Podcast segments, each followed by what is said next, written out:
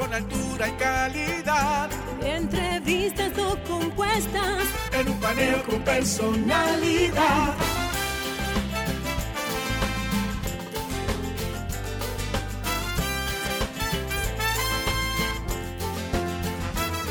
Un paneo con habilidad. Encuentro e interrogatorio. Un paneo con agilidad. Para lo importante y notorio. Un paneo sin recreo. Un paneo sin abucheo. Un paneo en su apogeo. Paneo, paneo, paneo.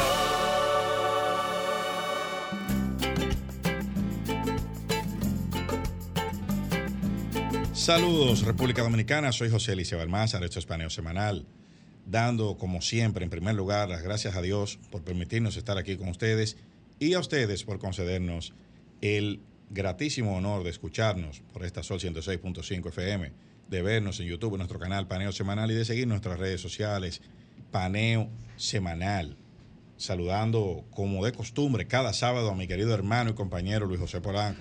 Muy buenos días, Eliseo, y muy buenos días a todos nuestros queridos y amables teleoyentes que nos dispensan el favor de su audiencia, como todos los sábados, de 10 a 12 meridiano en este su programa Paneo Semanal.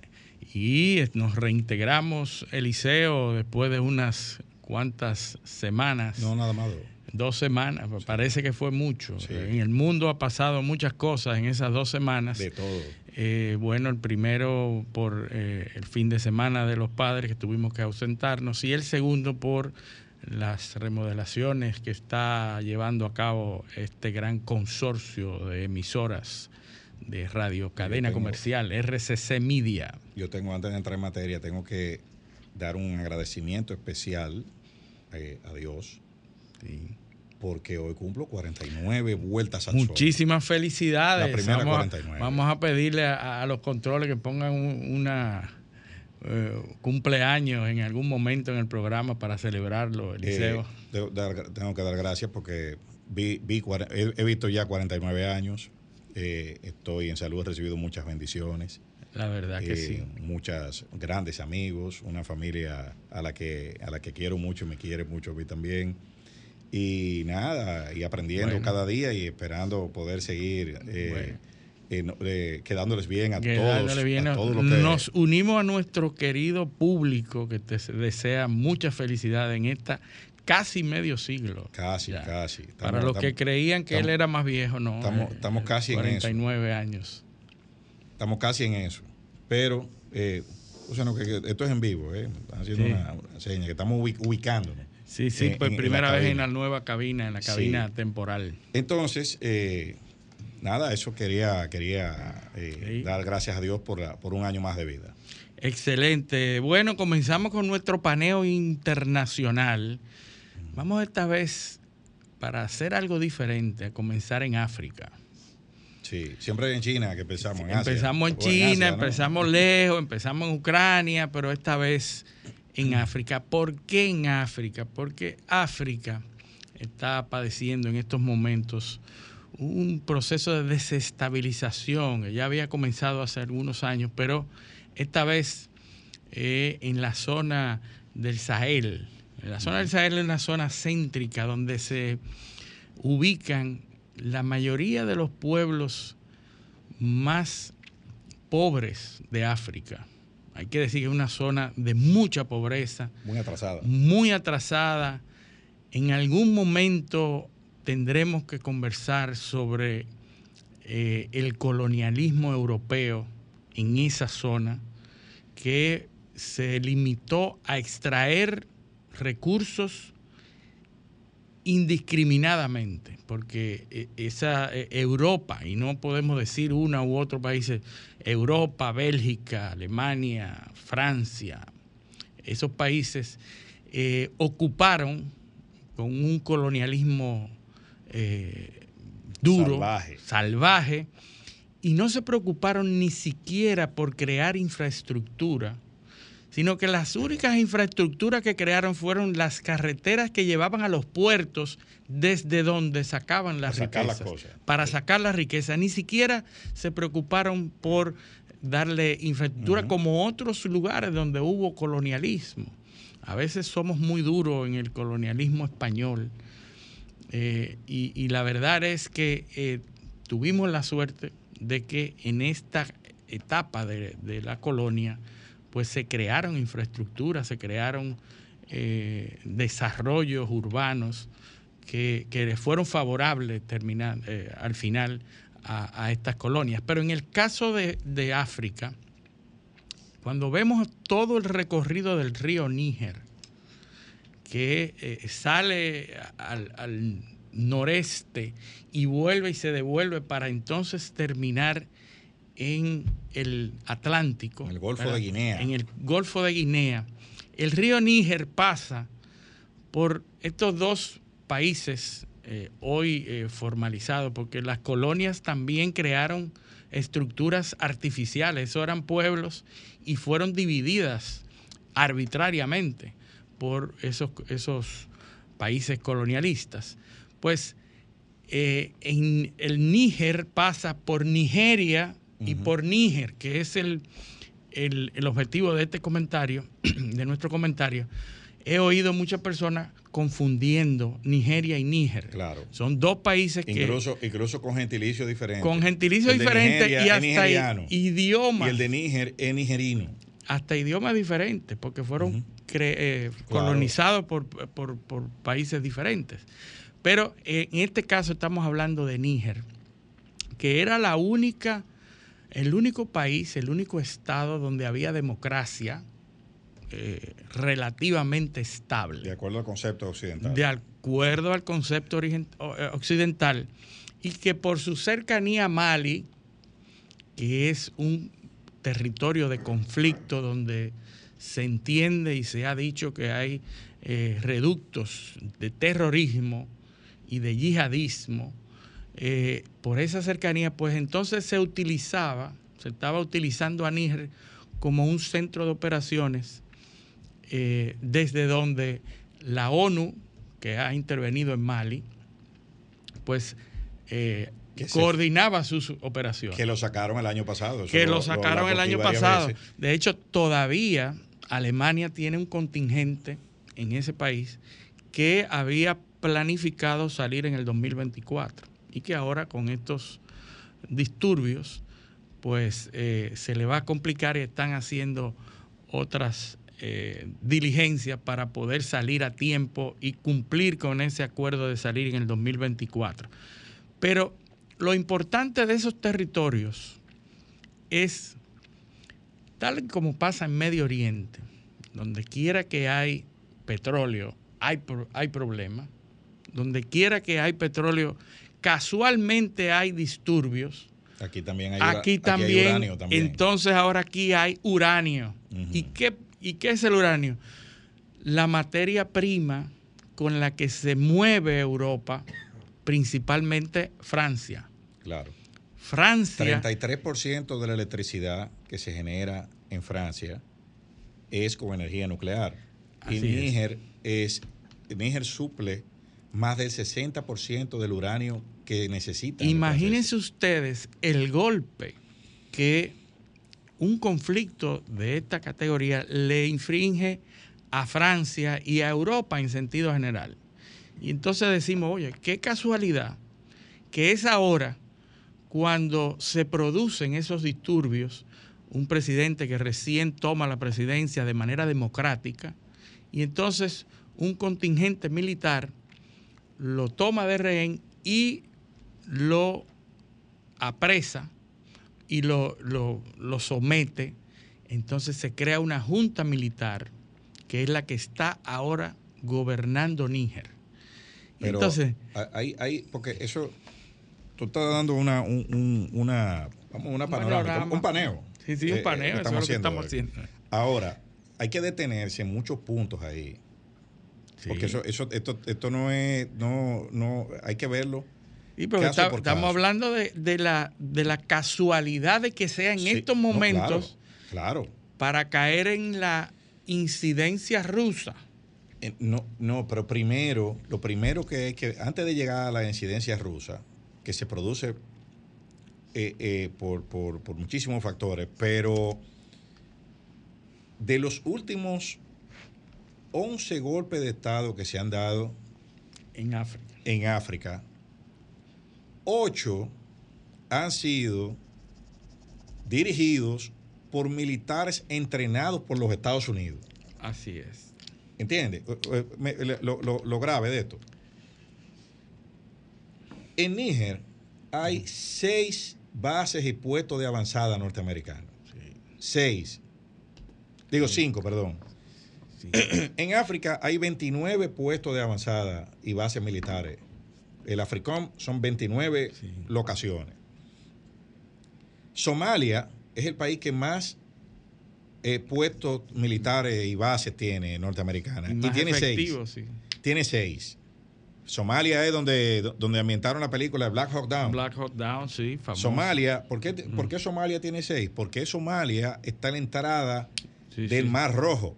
Sí, sí. Somalia En la puerta de entrada. la costa- El cuerno de, de África. Exactamente, el cuerno de África. Somalia es la costa, la parte oeste del estrecho de Bab al-Mandeb, se llama eh, esa- eh, ese, ese lugar, que comparte la costa del estrecho con Yemen.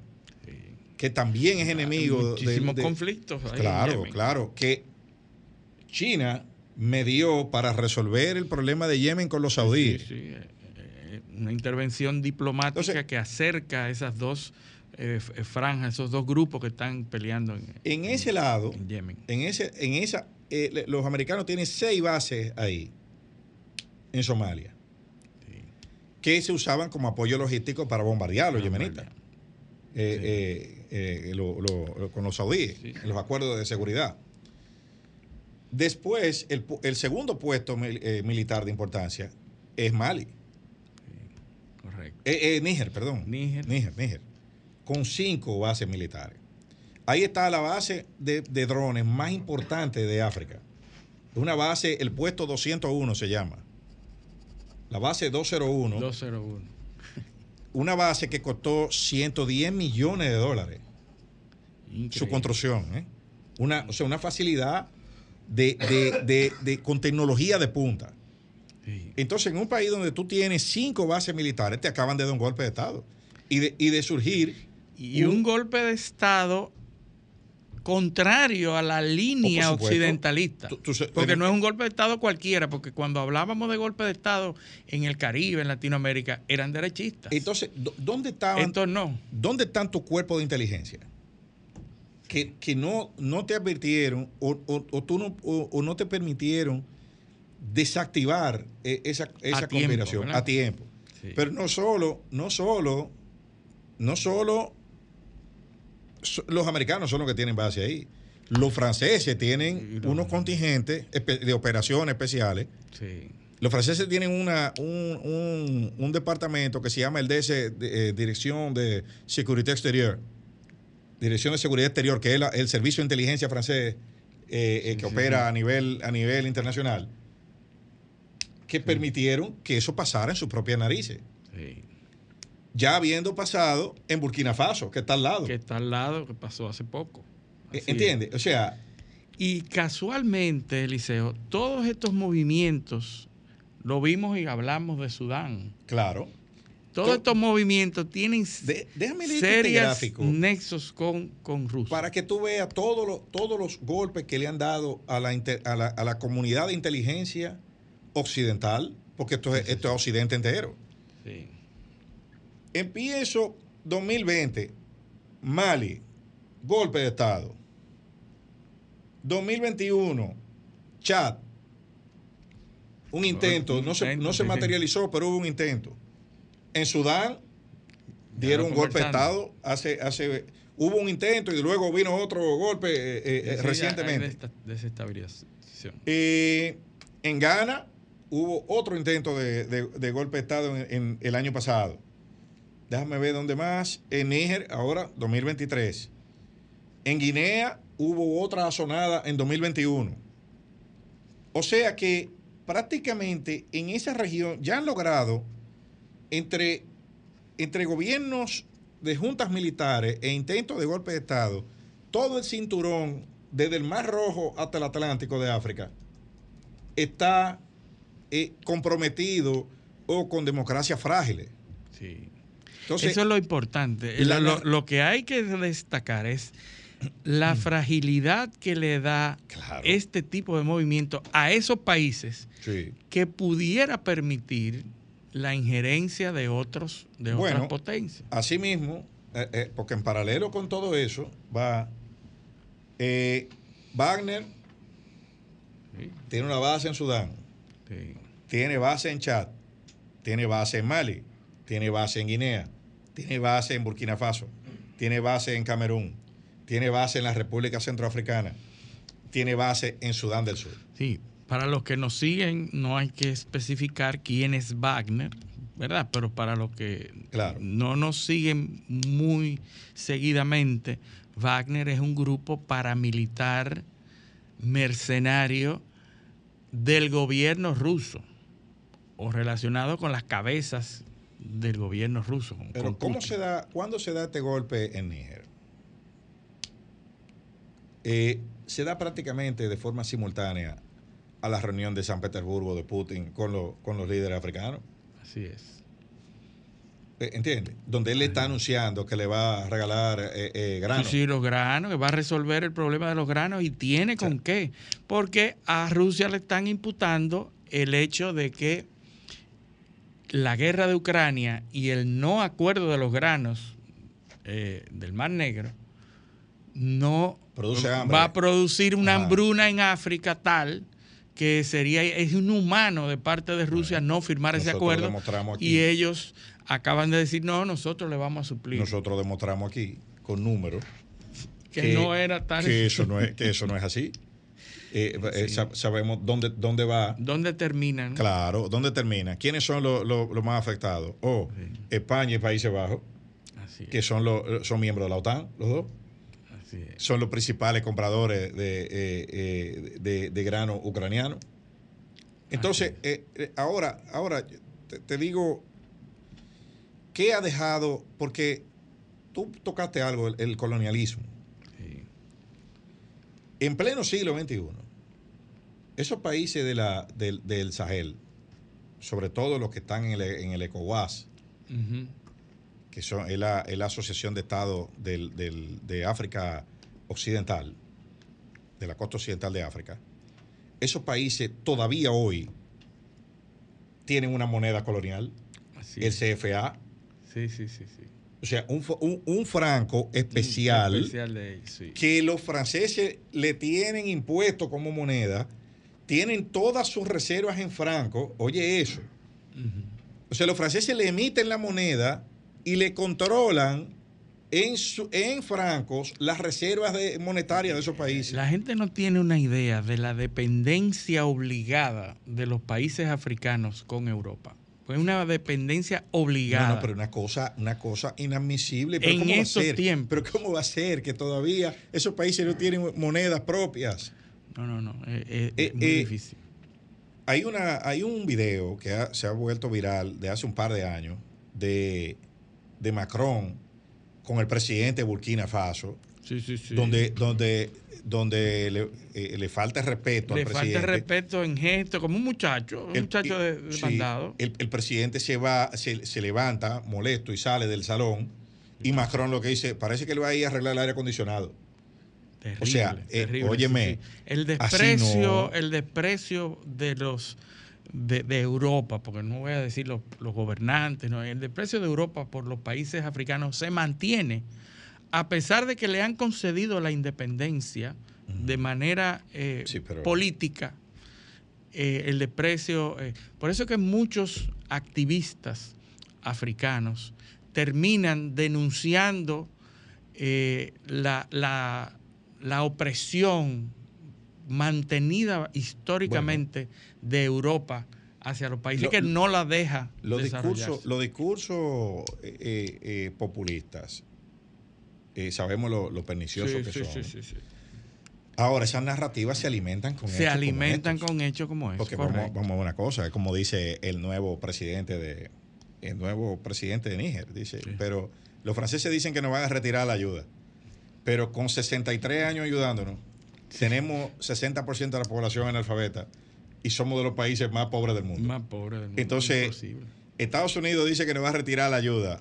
Dice, nosotros somos más pobres que ellos, pero le pedimos que esa ayuda se la den a la gente que está en la calle. En la calle, en su- durmiendo, en su, país, eh, en, en su, estado de California y todo eso. Porque es, como, es como una especie de, de- de chantaje, ¿no? O sea, Sí, sí, eh, sí, si no haces esto, te corto la ayuda. si tú no haces lo que yo diga, Te corto la ayuda humanitaria. te corto la ayuda. Entonces, ahora se pretende iniciar una, una- una intervención militar. Pero esos son países que están luchando por mantener el precario orden interno. Así es. O sea, son países, por ejemplo, Nigeria tiene un problema de terrorismo interno con regiones que están cerca de la frontera, por cierto. Sí, sí. Nigeria tiene el Boko Haram, sí. que funciona ahí, que, que, que terrorismo. Pero que casualmente las zonas mineras, desde donde se extraen los materiales más preciados del mundo, esas zonas están bajo control de grupos que permiten que el comercio se realice de manera transparente y tranquila. Es decir, los conflictos se dan en todas las demás áreas, pero las minas y todo eso está bajo un control no político, no estatal, pero de grupos que cumplen con su función de enviarlo y de que, Claro. esa, que esa transi- eh, ese transporte de mercancías se produzca. Y otro punto es, porque el que no entiende la geopolítica no entiende nada en el mundo. Bueno, La- eh, la- pero las- ¿cómo- las pero- pero- pero, Luis, ¿cómo lo van a entender si la sección internacional de los noticieros en República Dominicana eh, son cinco minutos y grabado de un De noticiero otro, internacional? De otro, y no Eh, necesariamente. ¿Cómo lo van a entender si el que está leyendo noticias no te puede ubicar en el mapa ni, Ni siquiera está, el nada. país del, del que está leyendo No, la y noticia? que mencionan, No y yo ya te, ya te comenté de la confusión de Níger y Nigeria. Pero claro. Que la oí en un noticiario, en un medio. Sí, sí, Ahora- creo que eso es... Hay que redestacar también eh, que, el- que la zona del Sahel, del Sahel, esa zona es por donde transitan los migrantes hacia Europa. O sea, ese trayecto de ciudades en ciudades, en ciudades, en ciudades, hasta llegar al norte de África, desde donde se montan en pateras y llegan a Europa, esa zona es una zona de comunicación, de transición de una cantidad de migrantes y de refugiados que se produ- producen precisamente por la desestabilización de esos lugares. Se produce una cantidad, un flujo migratorio y de refugiados tal que Europa, con este presidente que acaban de derrocar, había hecho acuerdos para que se manejaran en la zona, para que no se produjeran esas transiciones hacia el norte de África. Y ya el presidente que acaban de, de- de derrocar tenía acuerdos con Europa para manejarlo ahí a cambio de ayuda, lo mismo que han hecho con, a- con, con- con Turquía, con no, no, Grecia, y, y lo con, que, y lo que están haciendo con los Líbano. y lo que están haciendo los americanos con México, Con con, México. Honduras. Sí, con te vamos a dar, y hasta con, con Polonia. Con México, con Honduras, con Colombia, tú Colombia. el- el- el- la, la vuelta por México. o sea, Sí, eh, Entonces, eso- lo- mira, a cambio de que tú me mantengas esa gente ahí, allá. aguántamelo allá y toma este dinerito. Exacto, ¿no? y, y entonces a lo, a lo tuyo, a los mexicanos, yo le voy a dar más visa, le voy a dar más residencia. Pero a lo tuyo, lo A lo que tú me eh, mandas. lo- a los otros no. Eh, los otros aguántamelo allá. Sí. Entonces, Entonces, es la, misma estrategia. Y entonces, presidente que, que es occidentalista acaba de ser derrotado por, y sustituido por una junta militar que no es occidentalista, que no habla, que de hecho lo que habla es en contra de. pero que entiende a la vez que necesita nuclearse en un, en un, en un, En un polo, ideológico un polo. O, o político o, o- Sí, o sí, socioeconómico. Entonces, por eso van a Rusia. Porque yo voy donde el, el- el- el amigo, el enemigo, el enemigo de mi enemigo es mi amigo. Correcto. Entonces No, no, yo, yo estamos- voy. ¿Cuál es? Como es un mundo eh, eh, Polarizado. Bueno, antes estaba unificado. Era, Mm. bueno, cuando se hizo, cuando, cuando el Africom se, se, se creó, que fue una respuesta ya al, a la- al fortalecimiento ruso. Los americanos decían, pero esto es un continente completo. Completo. Y, y los europeos no tienen ejército, porque es mío, la OTAN la controlo yo. Sí, sí, sí. Yo necesito meterme ahí. Tú sabes que después que los Estados Unidos creó el AFRICOM, cuando, eh, según The Intercept, y un trabajo muy bueno ahí, se pu- pueden buscar a lo, a lo que les interese, se tenía documentación de, de los, los, eh, lo- los VEO, Violence Extreme eh, Organizations, sí, organizaciones de, de- de violencia extrema. Habían alrededor de 14 operando en, en África. Cuando, por, y por eso se crea el AFRICOM, para poder eh, darle eh, eh, seguimiento y, y organizar operaciones contra, contra, esos grupos. esos grupos para hacer la, la Después de la creación del AFRICOM, se tiene evidencia de que hay más de 29 operando. O sea que ¿Y después cómo, que, se, ¿Y cómo se, se multiplican? después que entraron los americanos, eso se ha duplicado. En lugar de reducirse, se ha duplicado. ¿Por qué? Porque hay una... Como pasó en Medio Oriente. Por desde que supuesto. se meten ahí, ah, surgieron el ISIS, el... Porque el- hay un tema de todo. radicalización. Eso se vuelve ya una, una guerra, una guerra de invasión. Invasión. Una, una, o sea, yo tengo que sacar al, al- al enemigo. Orgullo, sí. Pero bueno, tenemos que irnos a nuestra primera pausa, pero vamos a seguir hablando de este y otros temas cuando regresemos. Esto es paneo semanal, no le cambien.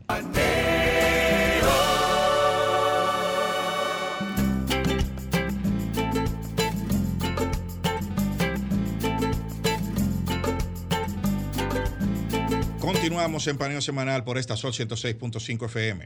También en YouTube, nuestro canal Paneo Semanal, el canal de Sol 106.5 y en nuestras redes sociales Paneo Semanal. O sea que yo antes decía las redes sociales, Instagram, Facebook, Twitter, pero como hay tantas ahora, Ahora yo, que- yo no digo, yo digo redes sociales. Redes sociales, Ya. hay más, ahora hay más. Y van a seguir. Ya Bueno. no, Twitter no se llama Twitter, ya se No, llama X. exacto, usted para no, está, X. para no estar bregando con eso, ya de redes sociales. Ya todo el mundo sabe lo que es. Entonces, Sí, va- vamos a dar un salto largo. no porque estaba, no, ni siquiera, porque es de, de África Ecuatorial a Ecuador. Sí, sí, eh, es el, el hemisferio occidental ahora. Tú sabes, tú sabes que antes, antes, de, antes de que crucemos el Atlántico, tú sabes que a nivel histórico y sociológico y de narrativa, eh, hay muertos que no cuentan. Sí. O sea, un niño que muere en el conflicto de Ucrania tiene más peso político, social, genera más drama Que uno que muere en Yemen. que un niño que muere en Yemen o que un niño que muere en Mali, En Mali. O, o que, o que los decenas de miles de niños que murieron en Vietnam, fumigados Sí, con, sí, con- sí, sí. con- con agente naranja. Increíble. sí. ¿Entiendes? Ahí, ahí O- se están retomando todas esas o- conversaciones, Eliseo. O de los que achicharraron en, en, en Hiroshima y Nagasaki, ¿entiendes? Carbonizado. Sí, Entonces, sí, entonces- que si lo analizamos con el contexto actual, un niño son, no es un son niño. salvajadas. Eh, o sea, inconcebibles. ¿no? Entonces, perpetradas por la, por la gente de pensamiento más avanzado. Entonces, la, la, la y tengo, tengo un librito electrónico ahí, eh, te lo voy a mandar. Yo sé que tú. Hay un sociólogo, creo que alemán, mm, si mi memoria no me falla, que analiza el rol de la violencia en la evolución en humana. la evolución humana, en la civilización. Óyeme, eso, eso es. ¿Cómo, súper interesante. cómo los procesos de destrucción y creación son los que han marcado la evolución? Nosotros tenemos una, una tesis de que eh, durante la guerra es donde más avance tecnológico No, no, no, se ha logrado. O sea, las guerras producen avances y lo que tecnológicos. dice Noah Harari, el Sapien, porque el Sapien le ganó a, a los otros, porque el, el Sapien construyó conocimiento para poder combatir a los otros, a, los- Sí. a- a las otras especies.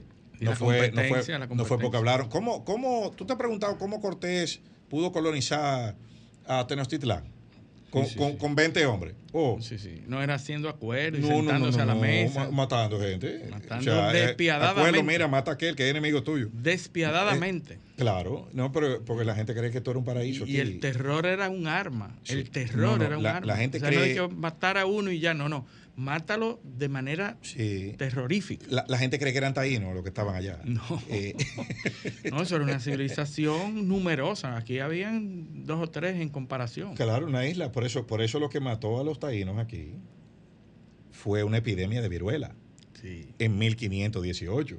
Sí, sí. Eh, o sea, además de, lo, de, de, todo lo que las atrocidades que se la- cometieron, que no la estamos negando, Sí. pero lo que diezmó a la población rápido, que no dio tiempo a reproducirse, fue una epidemia de viruela que le dio a todos, niños, mujeres, eh, hombres, y que mirándola en contexto de pandemia, por ejemplo, es una epidemia que sí era Sí, eh, terri- terrible, sí era mortal, ¿verdad?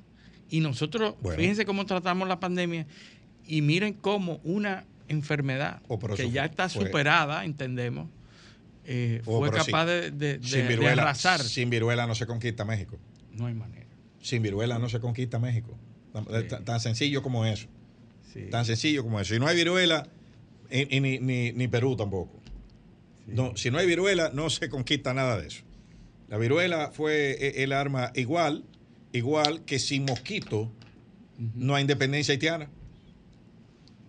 Así ¿Entiendes? es, ¿verdad? Eh, Sí, sí, pero Sí. lo- la- las tropas francesas. O claro, Le- el- el Leclerc fue el primero que le, lo picó un mosquito y, y Leclerc, cuñado de Napoleón, comandante de la tropa. Eh, fue, fue uno de los primeros que se fue eh, picado por mosquito y decían los, los generales, los generales haitianos decían, eh, mantengámonos en la montaña, mantengamos al enemigo en, lo- en los territorios bajos y dejemos que el mosquito trabaje. Sin mosquito no hay restauración No tampoco. hay No manera. hay restauración. Es increíble. Entonces, vámonos a Ecuador. Bueno, eh, el presidente Guillermo Lazo eh, acaba de decretar en Ecuador una, un periodo de excepción de 60 días. El 20 de agosto tienen elecciones en Ecuador, ¿verdad?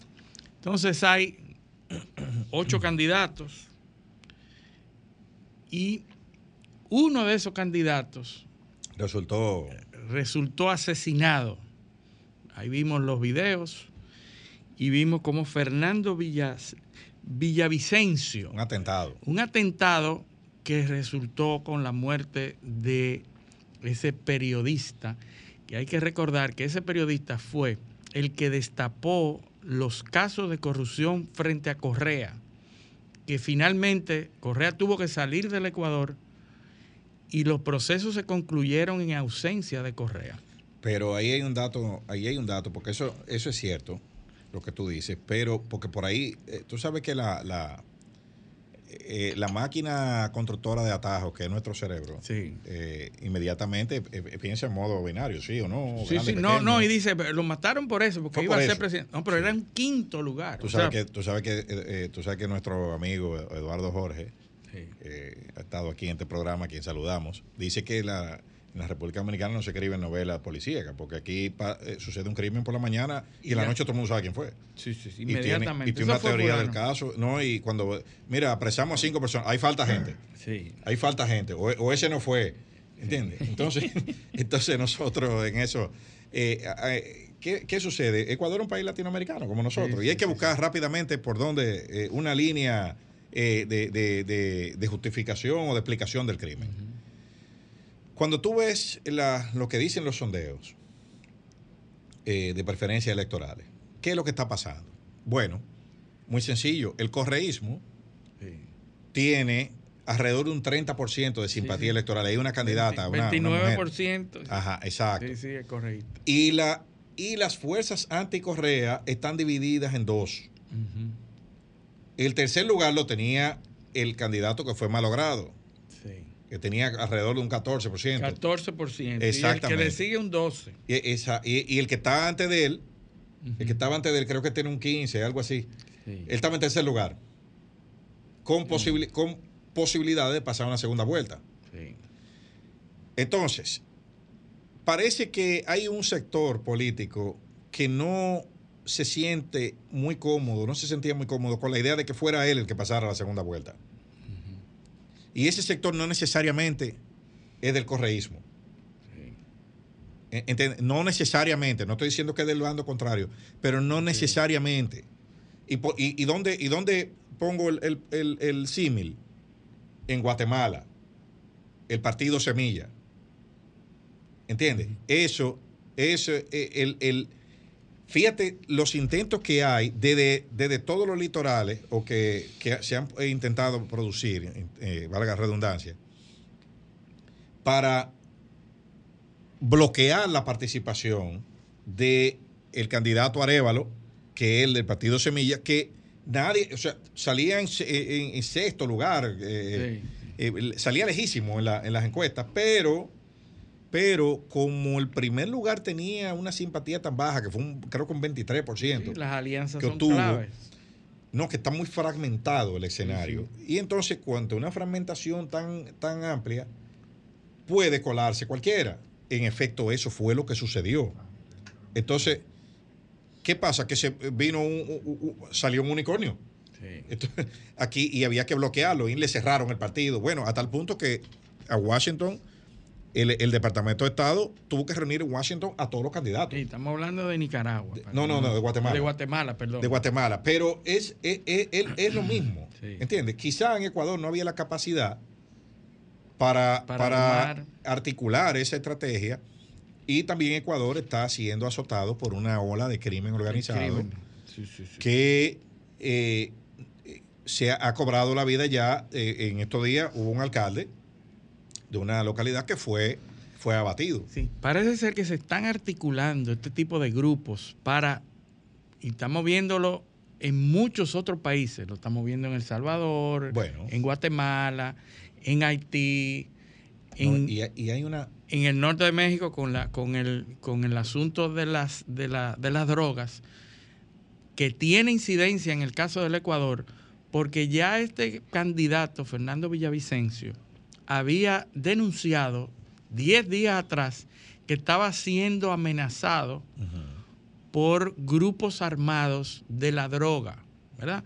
él lo había puesto como que eran eh, del cartel de Sinaloa. Me, recordó, El cartel de Sinaloa. Y él denunció eso 10 días antes de que había estado siendo amenazado. E incluso hay gente que lo critica porque no quiso defenderse, no quiso poner chalecos antibalas. y él decía todo hay, eso. Hay un discurso, ese discurso de él me recordó al discurso de Martin Luther King el, día antes de que lo mataran. O sea, eh, eh, yo no sé si tú recuerdas que él dice él ahí, ahí se despide prácticamente de, este, de, este, plano terrenal y dice, yo he subido a la montaña y he visto la luz. Y, o sea, eh, ya él, él, era una persona que se estaba despidiendo, que sabía que, eh, eh, o, como si supiera, ¿no? que, su destino... Estaba presagiando. Que no, tenía miedo. O sea, él dijo todo lo, y el otro día, pues, sucedió lo que, lo que sabemos que sucedió. Entonces, ahora, ¿qué impacto tiene eso? en el resto de Latinoamérica? Bueno, América del Sur tiene, se ha vuelto una región eh, inestable.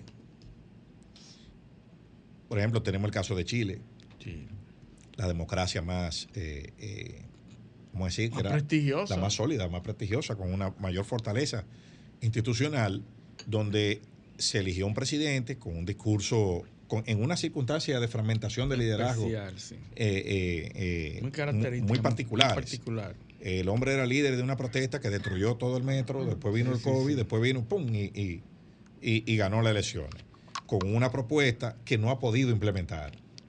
Porque la principal propuesta era el cambio de la constitución. El cambio de la constitución. Se eligió una constituyente que por su extremismo no pudo, no pudo concertar nada. Y se eligió otra el extremo totalmente opuesto, que tampoco ha podido rendir resultados. ¿Por qué? Porque eh, eh, eh, o sea, es de un extremo a otro. No hay, no, se ha perdido la, capacidad de, razonar. Sí, y en algún momento vamos a conversar en otro programa sobre ese tema tan fascinante de la información y la pérdida de significado, que tiene que ver con todos estos procesos. Pero para cerrar el caso de Ecuador, porque tenemos que ir a la parte nacional y que no se quede, eh, un grupo salió inmediatamente a reclamar ese hecho, la autoría de ese hecho lamentable. El grupo Los Lobos, y, salieron en un grupo y lanzaron videos en las redes sociales.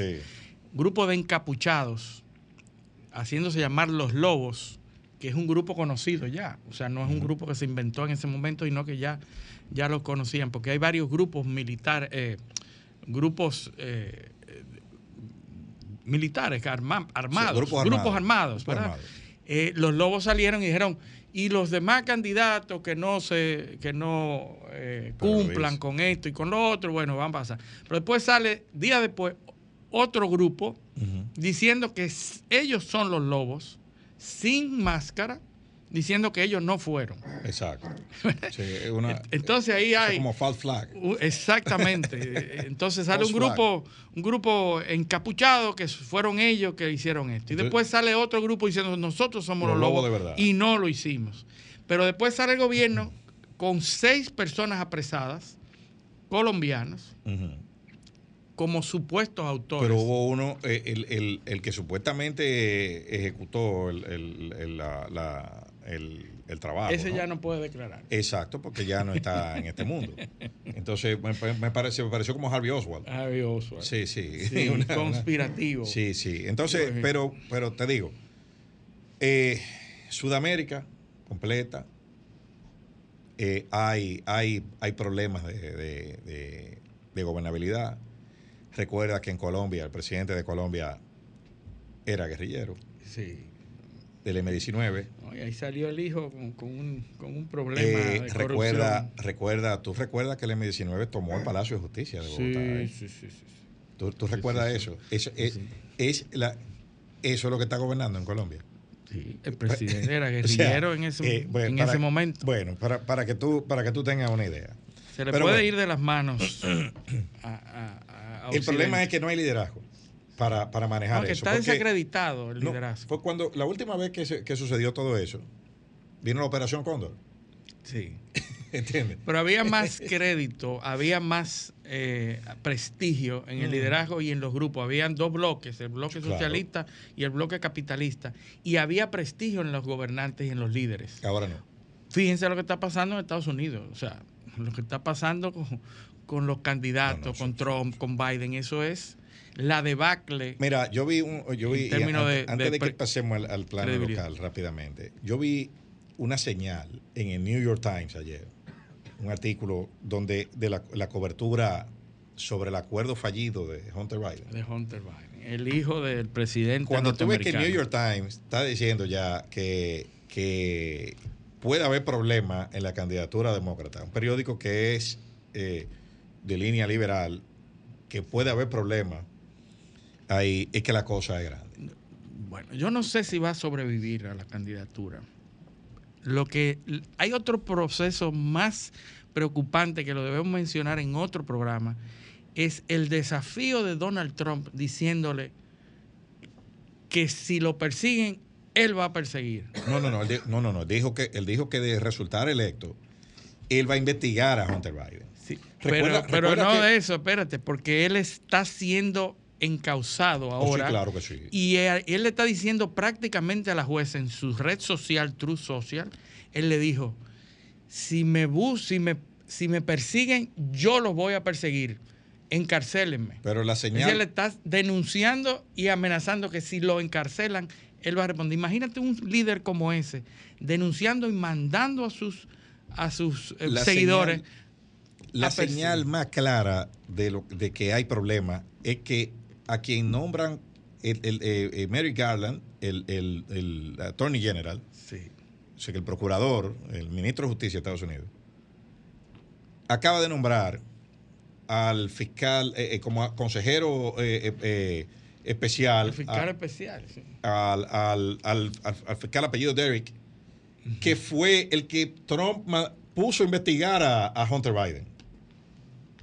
O sea, el, mismo investigador lo están trayendo del bullpen otra vez, venga, venga a, eh, como consejero del Departamento de, eh, Justicia, consejero especial.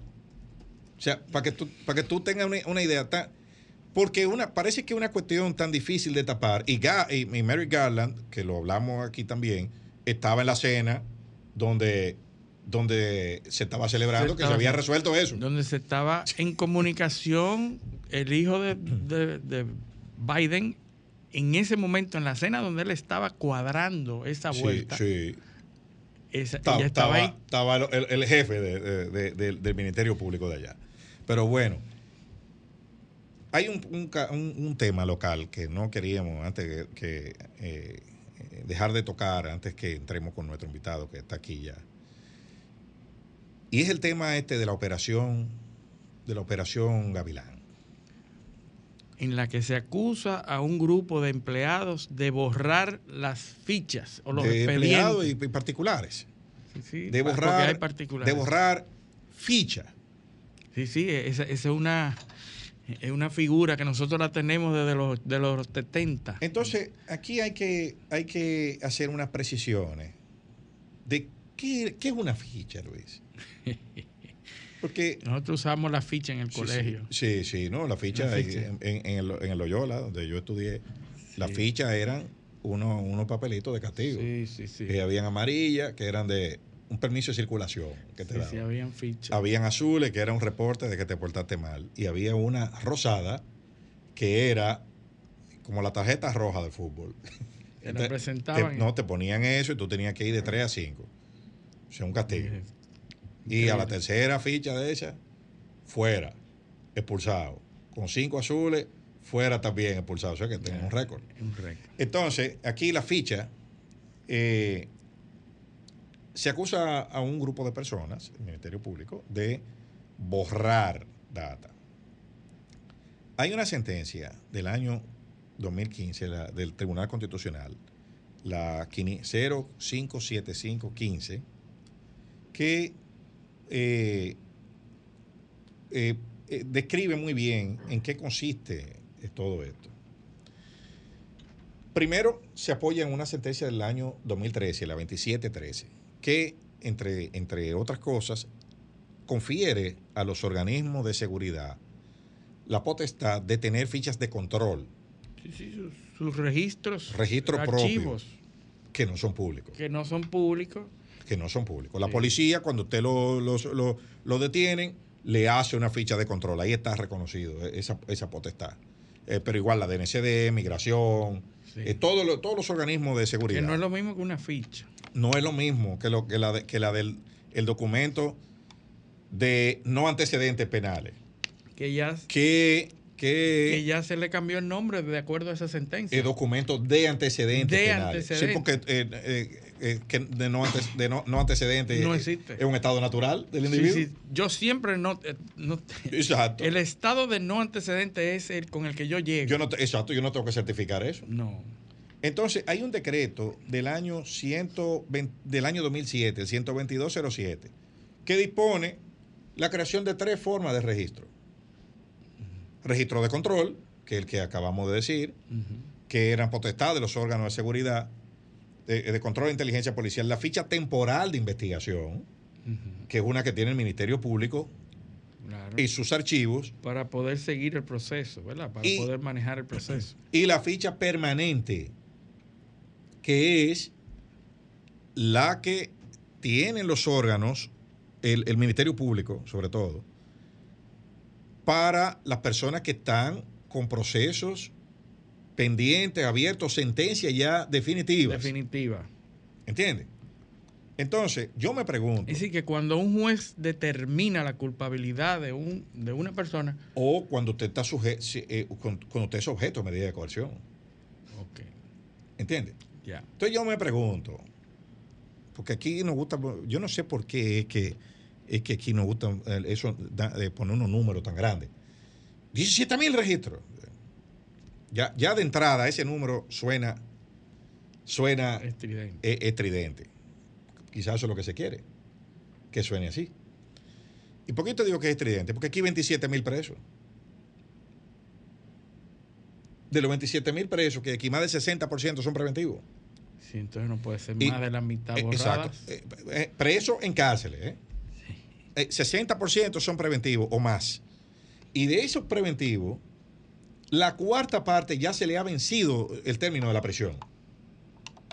O sea que estamos hablando de eh, 9 mil personas más o menos que están guardando prisión aquí, que ya se le ha vencido el término de la prisión, el plazo máximo, y que no salen ¿Por qué? Porque en el 2015 hubo una contrarreforma al código. Cuando se vencían los plazos de investigación era automático, usted iba para afuera. Pero ahora no. Del 2015 para acá, no, que hay que intimar, que hay que darle 10 días para que acusen. Oye, eso, después que se vence el, el plazo, el, el- el imputado tiene que intimar, porque no es automático, tú oye. Increíble. Tiene que intimar al, al- al- al Ministerio Público y darle un plazo de 10 días para que acuse. O sea, yo tengo, eh, eh, yo tenía seis, por ejemplo, el Ministerio Público tenía seis meses para acusar, han pasado nueve. Entonces yo lo intimo y tengo que darle 10 días después de eso, No, no. para que acuse. No puede ser. ¿Entiendes? Eso, eh, eso es así que se maneja ¿Y eso. están las garantías No, constitucionales? no, porque eso la, la- la volaron por, eh, en el 2015. Hubo una, una, una contrarreforma al código. Todo el mundo estaba hablando, como dijo el presidente hace dos semanas, que, que no podemos tener la garantía de Suiza, que aquí hay que modificar el código. ¿Pero y cómo va a Aquí cada vez que, se, que, que hay un, un, un ruido con los temas de seguridad, con los eh, eh, de una vez que echarle mano al código y, y, y darle un, un tijeretazo y quitar las garantías. Retroceder. Claro, para atrás. Para atrás. Entonces, ¿qué ha provocado eso? Oh, bueno, tú sabes, eh, se, se aumentó la prisión preventiva de 12 a 18 meses. Entonces, ¿qué ha provocado eso? Nada, 60 y pico por ciento de los presos son preventivos. Increíble. Y la cuarta parte de los preventivos tiene su, la prisión, eh, eh, los lo- eh, los plazos agotados. Por eso, esa, esa- ese jueguito, porque decían, no, es que lo, es que lo sueltan. Oye, o sea, oye, la- Sí, que sí, lo sí. sueltan. No, y en el imaginario popular, el problema es que debe haber más gente presa. Sí, claro. Es, No, el, no, es el, peligro No, pero entonces. No, de los tienes- medios. Tú tienes al revés invertido. Porque tú tienes eso preso, ¿verdad? Pero tú tienes 17 mil órdenes de arresto sin ejecutar. también. O sea, los que están en la los que están sueltos son los que deberían estar trancados. Y los que están trancados deberían estar sueltos. Es al revés la cosa. Wow, una inversión completa. Totalmente invertido. Entonces, si a eso tú le sumas 17 mil eh, eh, fichas borradas. Y entonces. no. Oye, aquí había tanta gente con medida de coerción. Aquí había tanta gente condenado, eh, suelto. Porque ni siquiera preso hay tanto condenado. a menos que esas borraduras se traten de personas o de, o de casos en donde se viole esa sentencia que dice que no debe haber un, una tú. ficha si no hay si un no- proceso exactamente. abierto. Pero dime tú, esta mañana nos levantamos con la noticia de que nuestro Tribunal Constitucional ha adoptado un, un procedimiento estrategia. de conciliación para la ejecución de sentencias.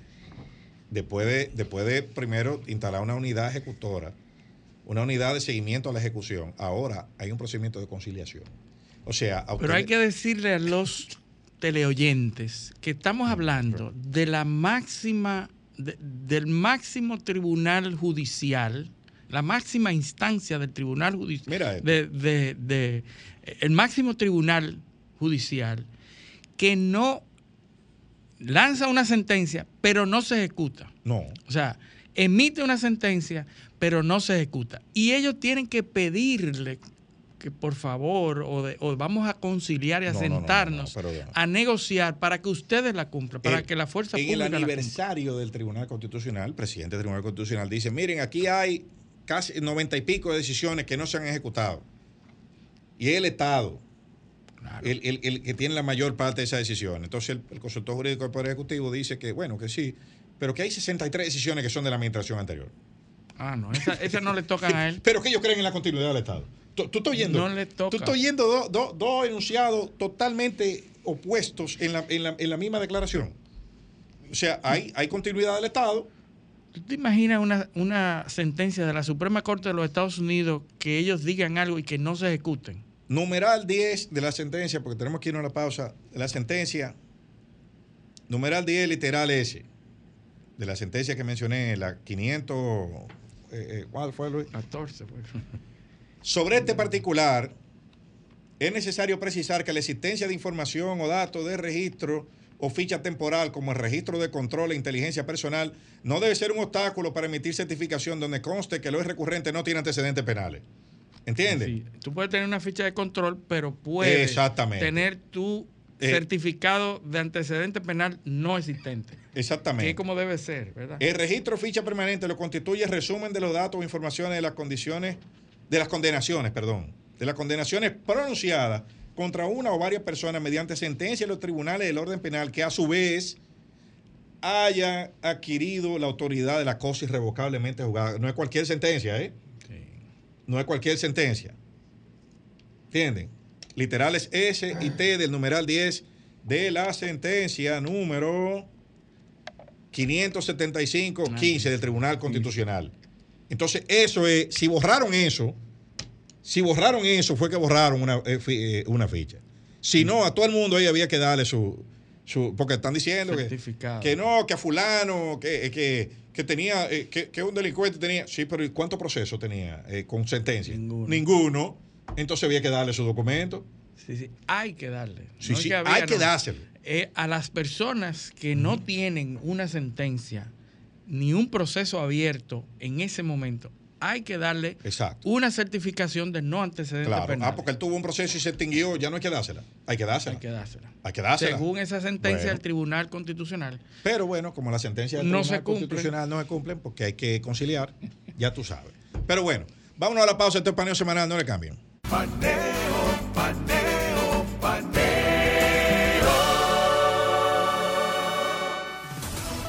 Sol 106.5, una estación del grupo RCC Miria. También en YouTube, en nuestro canal Paneo Semanal y en el canal de Sol 106.5 y en nuestras redes sociales Paneo Semanal. Si ustedes ven un delay que hay, que estamos, estamos estudiándonos como los luchadores eh, para, se, se estudian los pancracistas. para coger el timing a cuando tenemos que entrar, porque estamos en una cabina nueva. Así que, pero nada, esto es en vivo. ¿eh? Eh, Luis, tenemos ya nuestro invitado de lujo aquí. Bueno, aquí está con nosotros Juan Carlos Simó Velázquez. Mucha gente lo conoce ya eh, en las redes y todo. Es presidente de Human Performance Center, fisioterapeuta, licenciado en psicología clínica, strength coach, a nos va a hablar de, de qué es esto, maestro. Eh, ha realizado estudios en Estados Unidos, Canadá y Suecia, de los que ha obtenido alrededor de ce- 24 certificaciones. Unas 18 de ellas han sido en el área de entrenamientos, entrenamientos dirigidos a coach de calibre olímpico. Hay muchísimas otras cualidades que tiene nuestro invitado, pero vamos a ver, vamos a, a Tú no- conversar con no él la esas. tú no dijiste la principal, que es amigo de nosotros. Amigo, sí, esa es la más Ante todo, importante. Eliseo, ¿verdad que sí? Ante Amigos. todo. Bienvenido, Juan Carlos. Muchas gracias por la invitación, Eliseo, querido. Muchas gracias por la oportunidad de compartir con ustedes en su programa. Bueno, Juan Carlos, eh, además de todo eso que dijo, que dijo Luis, es totalmente cierto. eh, tú has traído al, al mundo de la, del- del- de la nutrición, de la preparación física. Tú, lo has, tú has logrado, y eres, creo que eres el primero en el país, en enfocar todo esto como una filosofía de vida y de conectarlo con, con todas nuestras actividades, porque estilo de vida. eh, o sea, el estilo de vida tiene que ver con todo. Entonces, eh, que es disruptivo eso, eso no, se, eso no se había hecho nunca. No somos, no, no estamos acostumbrados. Digamos, digamos que no. O sea, yo entiendo que usualmente en el mercado, si lo podemos llamar de esa manera, eh, la excesiva especialización en las áreas no permite que haya en realidad una combinación de cada elemento para entender que el ser humano es uno en un todo. ¿Me entiendes? Entonces, cuando tú hablas de salud, hablas de condición física, desempeño, y no solamente la parte de carne y hueso, sino también la parte crecimiento intelectual, sentido crítico, todo en realidad debería ser orientado a su origen, a lo que estamos supuestos a hacer los seres humanos. Ante posterior a la revolución industrial, digamos de esa manera, y la parte que tiene que ver ya con lo que estamos viviendo, con el mundo de la tecnología la comunicación digital y la virtualidad que se impone sobre la realidad, yo entiendo que volver a tratar de volver de forma, digamos, que no sea traumática en todo ser humano, a nuestros orígenes, de una forma u otra, sin abandonar lo que estamos viendo en la actualidad, sino encontrar un equilibrio, se encuentra la plenitud. Eso es lo que yo entiendo y lo que yo profeso. Tocaste un aspecto eh, eh, importante, la especialización, que nos desconecta del razonamiento eh, holístico. O, sea, y eso se, se, se ve en toda la disciplina hay una especie intelectual que ha desaparecido, que es el polímata. El polímata. Eh, el, el polímata, filósofo de antes. El, exacto. El, el que dominaba todas las demás. El, polímata, que dominaba muchas ciencias, ha desaparecido por el especialista. Entonces, ese, esa, esa aparición del especialista eh, en sentido general, en todas las áreas, nos ha quitado la capacidad de conectar, por ejemplo, los aspectos hormonales o de nutrición con nuestra conducta. O sea, ¿por qué fulano es, es, es, más violento? ¿Por qué fulano es más pacífico? ¿Por qué fulano tiene un carácter diferente? O sea, hemos, hemos perdido, nosotros no conectamos eso. Porque se, lo que, lo, mira, el, el, el, tema tú lo pones y, y me suena muy sumamente interesante. Pero yo entiendo que lo que ha venido a pasar y no, no, no, sé cómo abordarlo de forma que sea entendible, lo más rápido posible, uh -huh. lo más sencillo. Pero son en, en un fenómeno que tiene dos caras de la moneda. El primero que pasa es que hoy en día se ha perdido la capacidad de valorar y estar en el presente en la realidad y se apela mucho todo el tiempo al discernimiento en función a la virtualidad. Eso es una parte muy importante. Sea, eso hay que tenerlo claro. Esa parte hay que entenderla para tú entender o poder lograr descifrar qué está aconteciendo en, en, el mundo. Y la parte de la especialización lo que te lleva es a un punto de no necesariamente entender el origen, sino mantenerte en las ramas. De lo que yo hago, que te puedo hablar, yo creo que soy una persona que me gusta expresar lo que yo siento y lo que yo creo, pero en lo que yo me siento que tengo la capacidad la autoridad por la experiencia clínica, que es la parte de salud, la parte de lo que yo llamo el desempeño humano. O sea, cómo el ser humano va a desempeñar. Fíjate cómo tú hablas, cómo el comportamiento humano, aquello o lo otro. Y es bueno entender que ese tipo de cosas que se están normalizando hoy en día tienen mucho que ver con esa parte donde vivimos en una sociedad donde lo que no tenemos hoy en día es tiempo para nosotros. Vivimos excesivamente distraídos. Distraídos fuera de la realidad o distraídos en la virtualidad. Entonces, cuando tú no tienes tiempo para estar contigo y tu entorno, prácticamente tú dejas de desarrollar ideas en función a los fenómenos que tú puedes ver. ¿Cómo se acontecieron los grandes descubrimientos de la historia? A través del aburrimiento. Uh -huh. o sea, estoy sentado ahí, veo que se cae la manzana del árbol. El ocio. El ocio, no, ¿tú la, me entiendes? La observación, la observación, el primer paso del, del, método científico. Fíjate, por ejemplo, que una de las cosas que se critica hoy en día que nadie está permitido cuestionar a través de la observación. Hay que acatar uh -huh. de forma irrefutable todo lo que está escrito. Por ejemplo, en mi área, para no salirnos de ahí, que no quiero tampoco crear un conflicto aquí de que vaya a, a manchar el, el, el, interés y el norte de esta eh, conversación entre nosotros. Por ejemplo, yo discuto con muchas personas y digo, bueno, mira, tú tienes que entender en la parte de la salud, así como tú dices que la gente tiene una gran cantidad de conductas X o Y, uh -huh.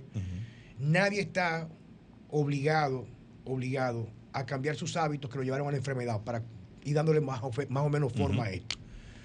El problema que acontece no es que las personas no quieran cambiar lo que lleva a la enfermedad, es que no le dan la otra opción para entender que hay una forma real de si tú remueves lo que te llevó a la condición, sea una adicción, sea una pereza, una apatía, una enfermedad metabólica, tú puedes entendiendo qué te construyó esa condición, cómo tú eliminar aquellas cosas y dar la oportunidad que el cuerpo comience a recuperar su salud.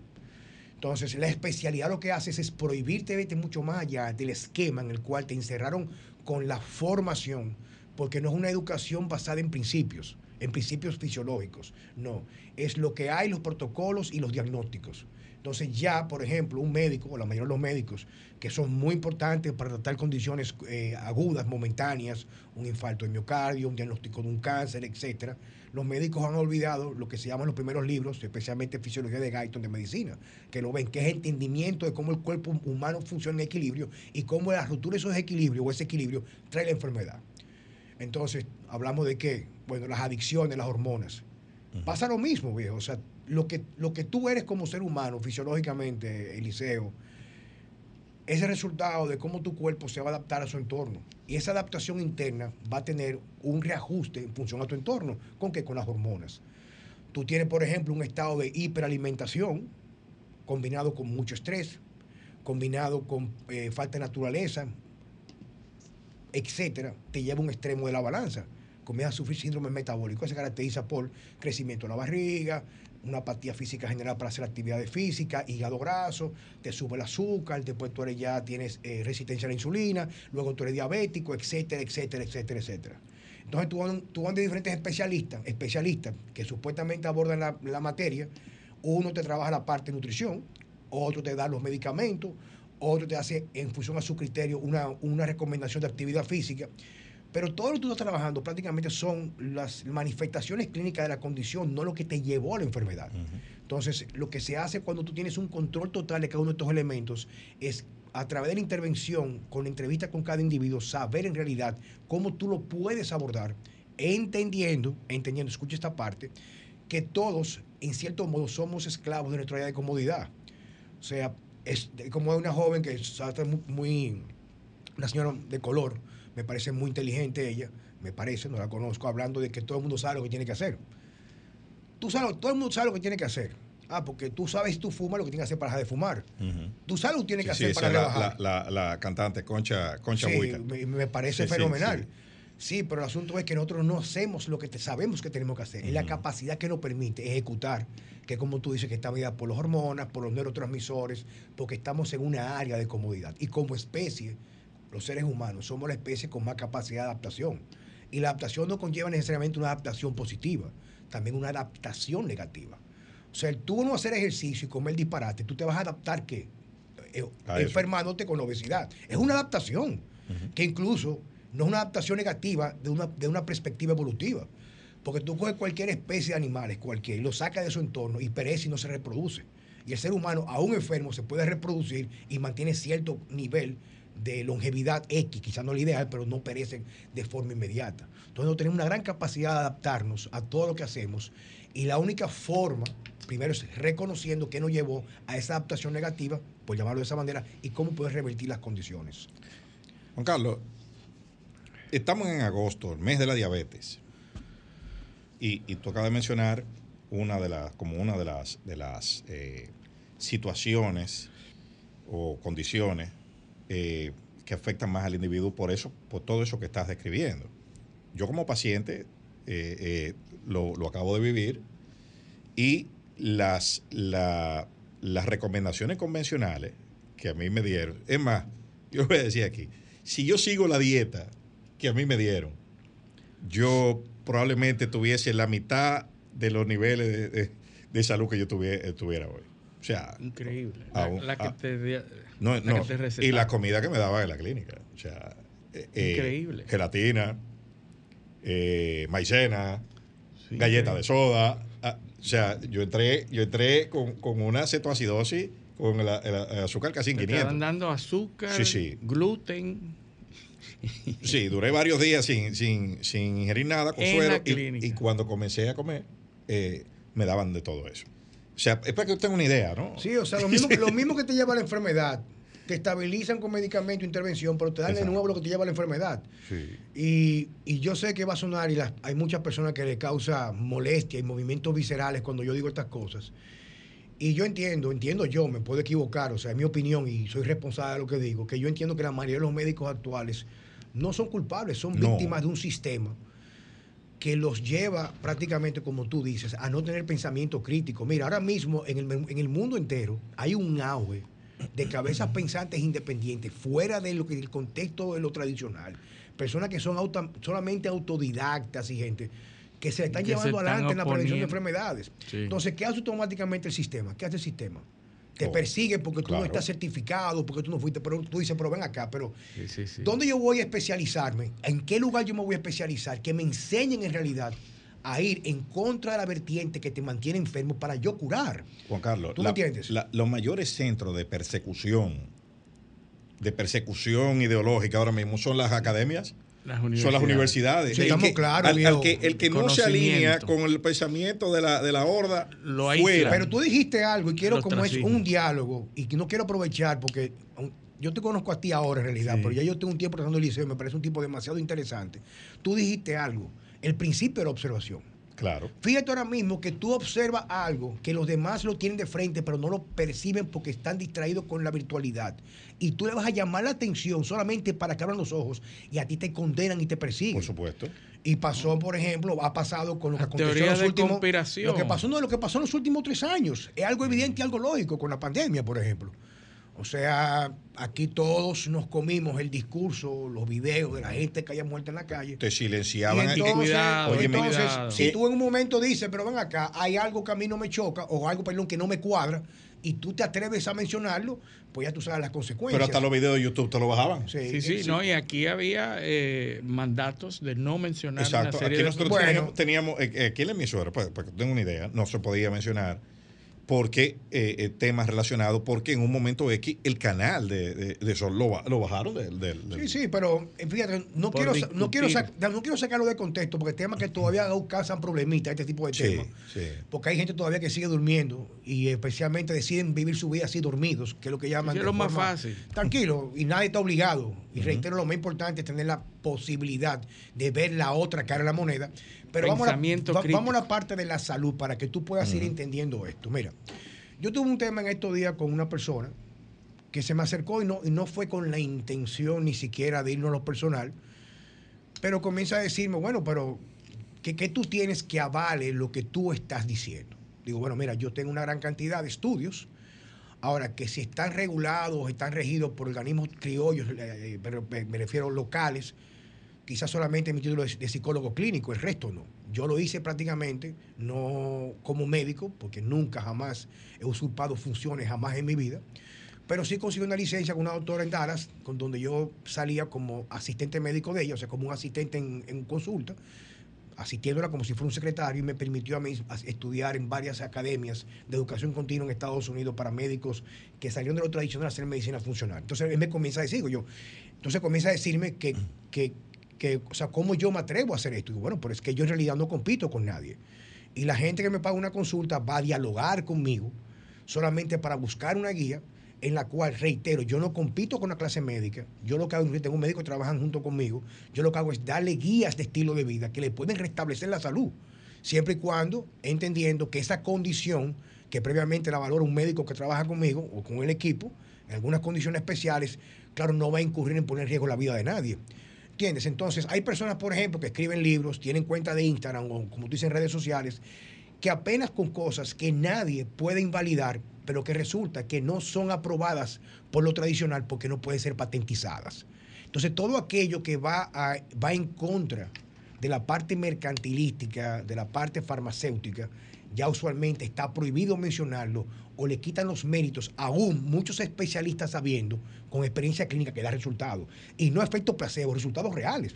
Y en el caso tuyo, Liceo, que fuiste a una consulta conmigo, bueno, como digo yo, nadie puede discutir con los resultados. Exacto. Yo, yo, al- al que me, al- a- yo hablo, yo se lo digo a todo el que yo le hablo del, del- del proceso y de ti, le digo yo, es que yo, o sea, es que yo lo, a mí, a mí nadie me puede discutir eso porque yo lo viví. O sea, a mí me dijeron, mira, la diabetes no se cura. Eso fue lo primero, me dijeron.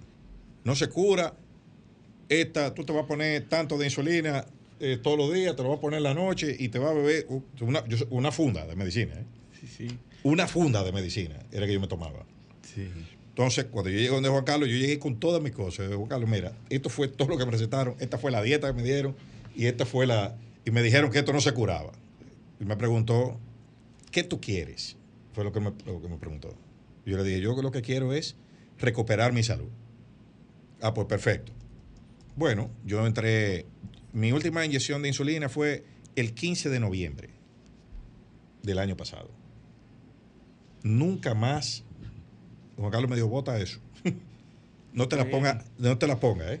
Salí- o sea, yo salí el primer día de la. No te ponga más eso. A esto, come así y vamos a darle. Más nunca. O sea, y he, he tenido seguimiento con, la, con mi endocrinóloga. Perfecto. Entonces, y lo- ni hablar de los resultados físicos. Ejercicio, dieta y, y- y- y lo, lo demás. Que no es dieta, ¿eh? Tampoco. Es, un- un Estilo de alimentación. Cambio de sistema de, de alimentación. Sí. Señores, que no es tan difícil, señores. Mira, si el ser humano promedio supiera que comer bien para sanarte, escucha esto, Eliseo, es mucho más económico y barato que comer todo lo que es, los seres humanos usualmente en la actualidad comemos a través de lo que tiene que ver con la manipulación mediática, la neurociencia de la venta.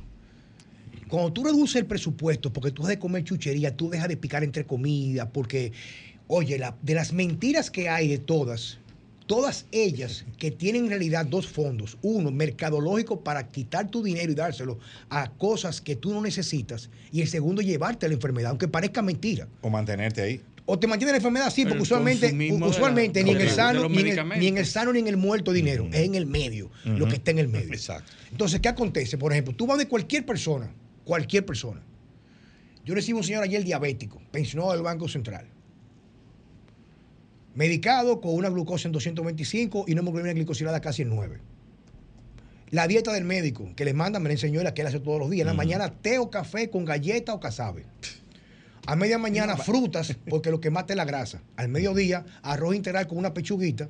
A media tarde repetimos las frutas o el batido de frutas. Y en la noche solamente víveres, porque la carne y la grasa producen diabetes. Qué barbaridad. Entonces digo yo a él, pero ¿qué tiempo usted tiene comido así? O nueve años. ¿Usted se ha curado? No. Pero lo otro es lo que me enferma. Digo, fíjate cómo el ser humano está en un punto que deja de cuestionar porque no hay sentido crítico. Entonces, ¿qué resulta? Lo mismo que le llevó a la enfermedad, lo mismo, lo mismo. Hay otros factores que trabajan en el sótano del Banco Central, lo cual no le permite tener luz, lo cual rompe el ritmo circadiano, lo cual crea disfunción de las mitocondrias. Esto es más profundo, pero vamos a aterrizarlo. Lo mismo que lo llevó a la enfermedad es lo mismo que te dan supuestamente bajo una guía de no poder salirte de ahí porque te vas a morir, pero tú pierdes calidad de vida. Entonces, solamente con tú, escucha esto, en el caso de diabetes tipo 2, que no es ni autoinmune ni tampoco es congénita, es simplemente dejar de comer lo que tú comes para necesitar el requerimiento de cantidad excesiva de insulina para poder manejarlo. Una vez tú pasas un periodo bajo esta estrategia, tu cuerpo recupera bajo una resiliencia fisiológica para no... eh, va- va- vamos a llevarlo. Sabes que a mí me gustó el programa cuando yo escuché la primera hora porque tiene un contexto de información, de formación para criterio. Mira, el ser humano evolucionó, escucha esto, de una manera pendular. ¿Qué es pendular? Hace un par de cientos de años habían periodos y nunca nada en el medio. Había abundancias y habían completamente carencias, hambrunas. Había temperatura cómoda sin albergue y había temperaturas, inclemencias climáticas sin albergue. O sea, no había, no había calefacción, no había supermercado. Cada temporada, en una condición específica, te preparaba para la siguiente. Escucha esto. En la temporada de abundancia, esto se ha registrado. Esto es evolución cíclico, antropológica. es. En, en momentos de abundancia, donde a lo que había prácticamente en primavera y verano, abundancia de frutales, ese tipo de cosas, prácticamente la ingesta de proteína animal era mínima. Porque tú no ibas a un supermercado. O sea, cazar o comer era una actividad altamente peligrosa para la Tú, tribu. tú sabes, tú sabes que en, en Italia, hasta 1900, eh, eh, bueno, finales de los 70, en Italia habían menos de 20 supermercados. Y estaban todos en el norte. Bueno, ya tú sabes, eh, arriba. Sí, pero, pero, pero vamos arriba con esto. Entonces, Sí. en ese periodo, escucha esto. Tú, tú sin querer, porque tú no te. No, no había un gimnasio, no había un médico especialista en metabolismo, no había nada de eso. La naturaleza te provee, te proveía los alimentos para tú engordarte y crear transitoriamente en el reloj calendario de un año un estado ligero de obesidad e- y, y resistencia a la insulina. Porque que está gordo con resistencia, con nivel alto de glucosa, cuando viene el frío, tiene más capacidad de pasar más tiempo. En primer lugar, tolerar mejor el frío. Que es como la hibernación, como los osos. Es- ya tú lo dijiste. Y incluso prepararse para las bajas temperaturas, no entrar en hipotermia. Y esas reservas ener- energéticas de grasa que tú tienes te permiten mantenerte bajo reajustes endocrinos y metabólicos, porque ya hay menos sol, etcétera, cambia la estimulación de la, a nivel celular, para tú poder perpetuarte más en el tiempo. O sea, tú ibas de un estado de abundancia de fructosa, de carbohidratos, de los que habían disponible, a un momento que con el invierno no hay nada de vegetal, vege- vegetación. Entonces tú te pasas al extremo y ese extremo permitía el daño hecho inicialmente porque no era extendido en el tiempo por un par de meses, se recuperaba luego en la otra mitad del año. Pero nosotros vivimos hoy en día los seres humanos en un estado constante de cautiverio voluntario, donde tú te alejas de la naturaleza Pero tu alimentación, aparte que es demasiado rica en energía, que tú ya tú no, tú no utilizas porque no te mueves, aparte altamente procesada. Y cada una de las enfermedades que nosotros vemos hoy en día, cada una de ellas, obesidad, cáncer, depresión, cualquiera, son enfermedades, enfermedades, perdón, creadas por la abundancia y estar en un extremo de la balanza sin nunca darnos tiempo de ir al otro extremo para recuperarnos del estrés inducido por un periodo, digamos que término medio. Hoy nos la pasamos toda la vida en el extremo y nuestro cuerpo reacciona rechazando nuestra o nuestro entorno con las enfermedades crónicas que conoce el hombre hoy en la actualidad. Interesante. Eh, la gente te reconoce inicialmente por la dieta, de, la dieta de, Juan Carlos Simón. Y, yo quisiera que a, nuestros oyentes tú les, les comentes en qué se basa el éxito de, esas, de esa dieta que mucha gente la reconoce, ha tenido éxito. Eh, la gente te reconoce y te asocia a una dieta específica que tú tuviste mucho éxito en, en proponer y en eh, ofrecer un, plan de comida, un plan de alimentación basada en esos criterios que tú conoces. O sea, eh, explícanos en qué consiste esa. pero, pero ¿para, qué lo, ¿para qué lo puede explicar? Ah, tenemos, que irnos, tenemos que irnos en la pausa, porque es, importante que hay, muchos mitos que han sido, que han sido eh, derribados con ese plan de alimentación, que no es una dieta, porque no es, no es tampoco eh, Lo que pasa es que el eh, nombre comercial es así, dieta. Sí, bueno, pero, pero no es una dieta, es, un, es, una, es una filosofía de alimentación. Pero eso lo vamos a hacer cuando volvamos de la pausa. Esto es paneo semanal, no le cambien. Paneo, paneo,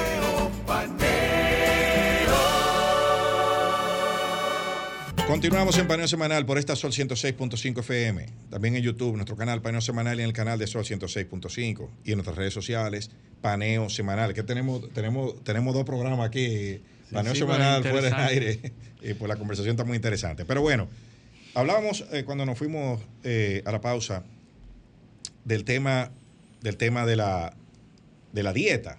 La dieta, eh, Simón, que es un estilo de vida, una filosofía. de Diet. Hay un libro, ¿verdad? Sí, un libro que yo sé que hace un, libro, algo. Eh, filosofía de Diet.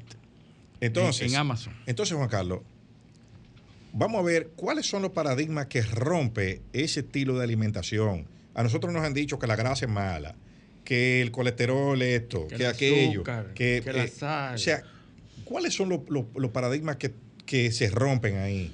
Mira, mira, déjame ver cómo lo puedo abordar, de que no vaya, como que le dé un poquito de luz a las personas para que puedan, vamos a hablar de fisiología.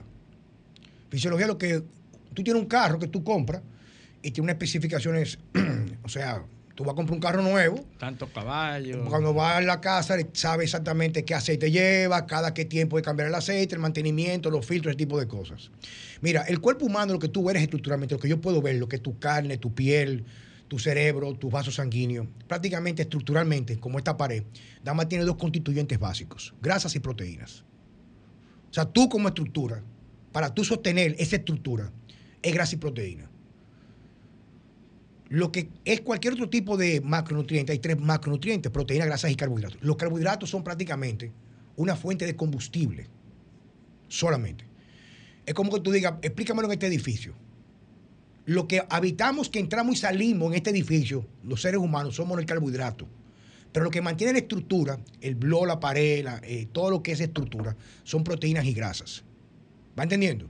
Entonces quiere decir que supuestamente si apostamos una longevidad real, real, real, lo que tiene que tratar de mantener la estructura bien íntegra es con lo que tú necesitas para poder reemplazar con el tiempo que se va dañando proteínas y grasas. Entonces, lo único que es esencial para el ser humano, lo único que es esencial, es lo único, son proteínas y grasas. No estoy diciendo aquí que no se puede comer carbohidratos, eh, sino fisiología. Eso es estructura. Eso no lo cambia ningún libro. Tú eres lo que tú eres.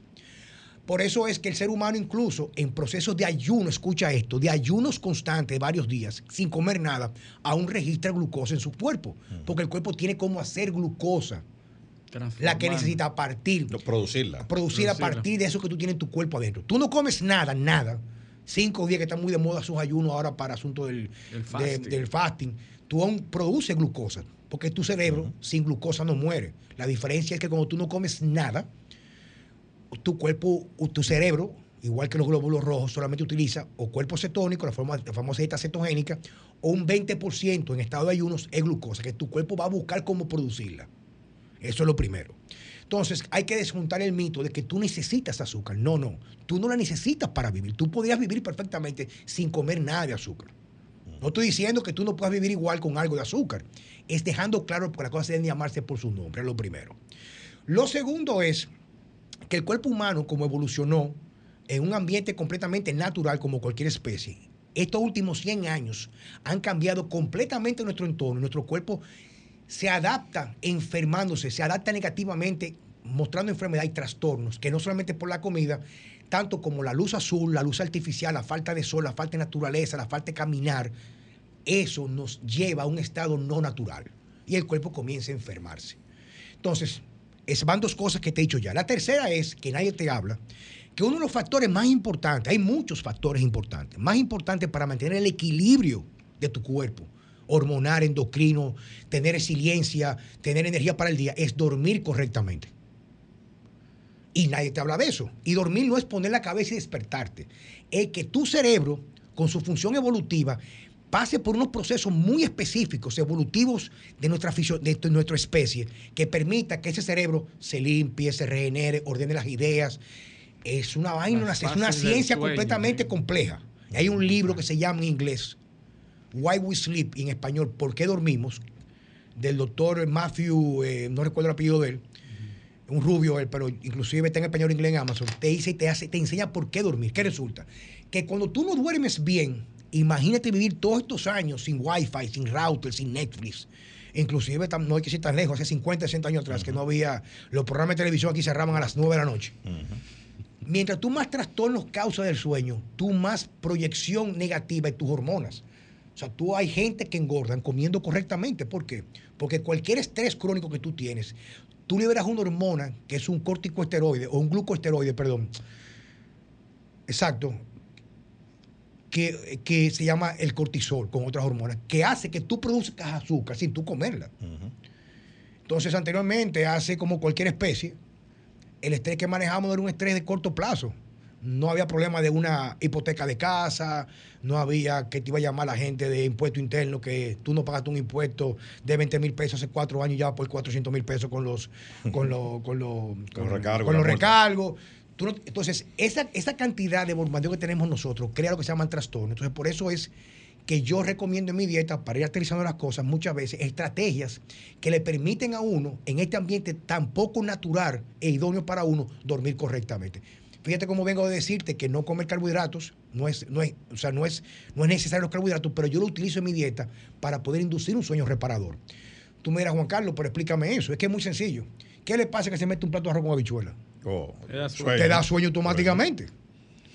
¿Tú me entiendes? Entonces, ¿qué resulta? Por eso, de que viene la siesta. No, eh, pero claro, te mete una fabada en el paño, te mete hay que acotarse. hay que acotarse obligatoriamente.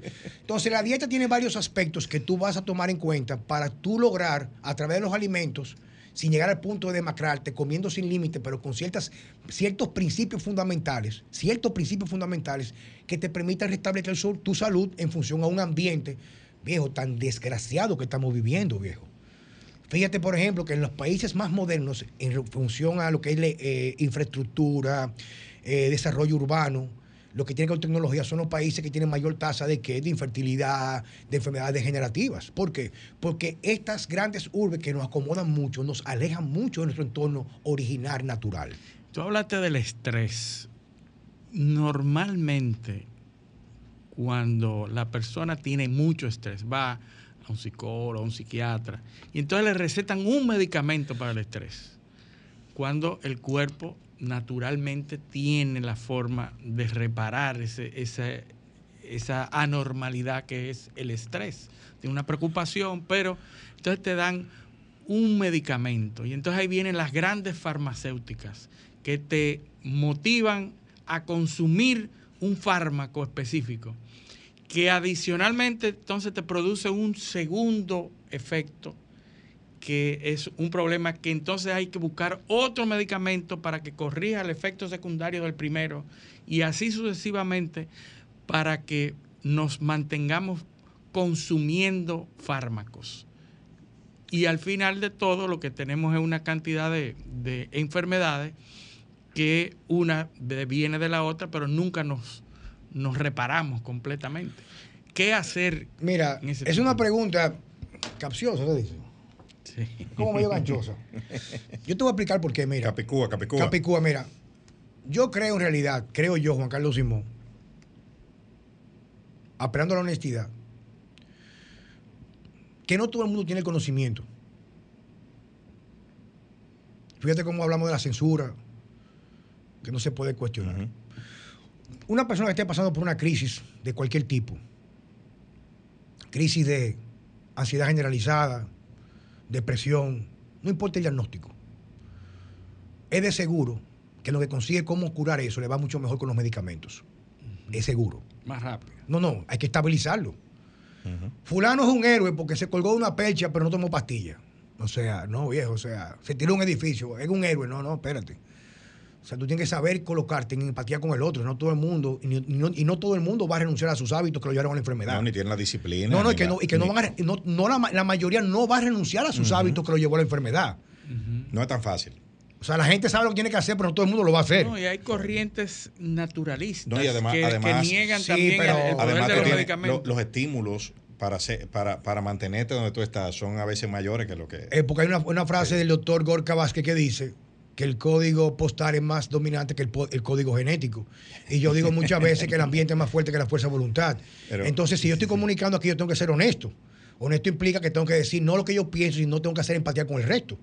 Porque no le puedo decir a una persona que está medicando con un medicamento bajo los, los lineamientos de un psiquiatra que deje los medicamentos, porque no le va a ir bien. No, no. Entonces, una persona que está enferma en este momento, que es diagnosticada, tiene que estabilizarse, sea por hipertensión, sea por depresión. Claro. Yo lo que estoy diciendo es que tú con una guía correcta, una vez tú estás estabilizado, y una gente que sepa de esto que te estoy hablando, te puede ayudar en la mayoría de los casos a restablecer tu salud casi por completo.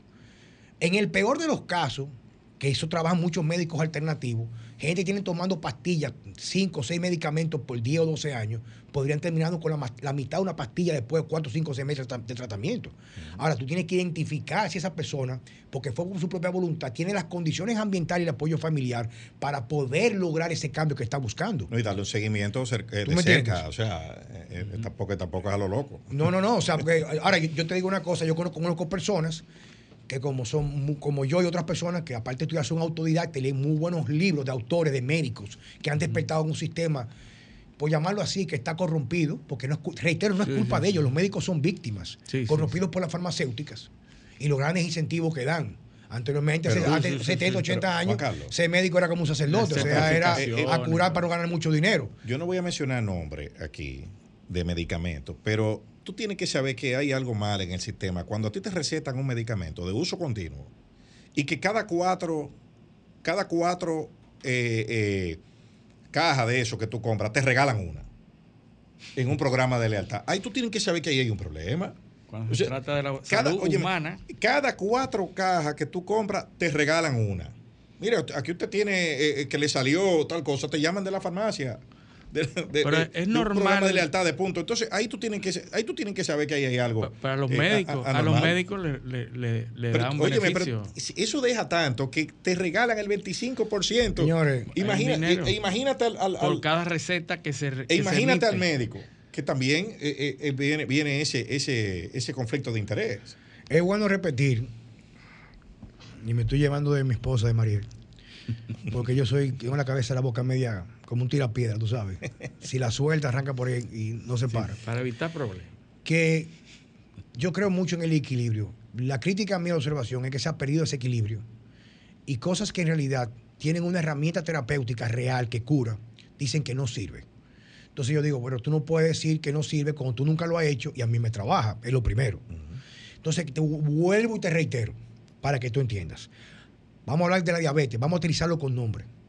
Hay personas que se pueden curar de la diabetes, escucha esto, pero incluso personas que no tienen trastorno de diabetes en estrategia de los life extensions, que es una, vertiente, digamos, de la medicina antiedad, recomiendan la metformina 500 miligramos porque tiende a mejorar las expectativas de vida. Te voy a explicar por qué. Hablamos de la parte pendular, ¿verdad que sí? Cuando tú tengas abundancia de alimentos, tú entras en un proceso de crecimiento. Crecimiento. Eso se llama mTOR, pero no vamos a hablar de ese tipo de cosas. Que lo que hace el ayuno, que está tanto de moda, es hacer el, el- el opuesto de esto. Cuando tú haces ayuno, tú quitas el exceso de daño del, del exceso de comida. El ayuno es la otra parte de la, de la balanza. No quiere decir que el ayuno constante sea bueno. El ayuno excesivo, excesivo con hambre, es malísimo. En, en el tiempo, exceso, excesivo. Tampoco no es lo mismo el ayuno para una gente rica que se levanta en la mañana sin prisa, que no tiene problema económico, lo puede hacer porque tiene menos estrés ambiental. A una gente que tenga problemas, que duerma cuatro horas, Hay hacer clínica, ayuno. hay clínica de ayuno en los países desarrollados. La pena que a mí no se me ha ocurrido aquí. Porque sale bien económico. Además, le cambio música y un poco de agua. El asunto es que el- la idea es que hay estrategias con medicamentos que inclusive se utilizan para alargar la vida o incrementar las expectativas de vida porque activan medios, ciertos mecanismos internamente. Por ejemplo, la metformina 500 miligramos en personas que ya están delgadas activan esas expresiones, por llamarlo de esa manera, genéticas que están asociadas con la longevidad. ¿Va entendiendo? Entonces, ¿dónde, ven- ¿dónde viene el discurso para ir aterrizando? Lo que, que yo quiero decir es lo siguiente. Todo el mundo que desarrolla una condición específica, cualquiera que sea, esa condición es resultado de su historia y sus hábitos. La doctora Caroline Mee dice, Your biography becomes your biology. Tu biografía se convierte en tu biología. Tu biología es lo que tú eres en este momento. Diabético, no diabético, obeso, flaco, depresivo, apático, con insomnio, no importa. Lo que tú eres en este momento es el resultado de tu historia. Lo que tú comes, donde tú vives, con quien tú hablas, lo que tú aprendiste, lo que tú tienes tu contenido en tu cerebro. Todo eso va a formatear ese producto terminado que eres tú en hoy en día. Si tú tienes quien te enseñe, porque reitero que el área de comodidad es una enfermedad y es adictiva, es Y el- tóxica. Y el, desaprender es muy difícil. Es muy difícil, por eso estoy hablando que es muy. Tú puedes lograr los cambios necesarios para tú recuperar la independencia. Ahora, cuando hablamos de las farmacéuticas, reitero que no es atacando porque tienen sus, sus méritos.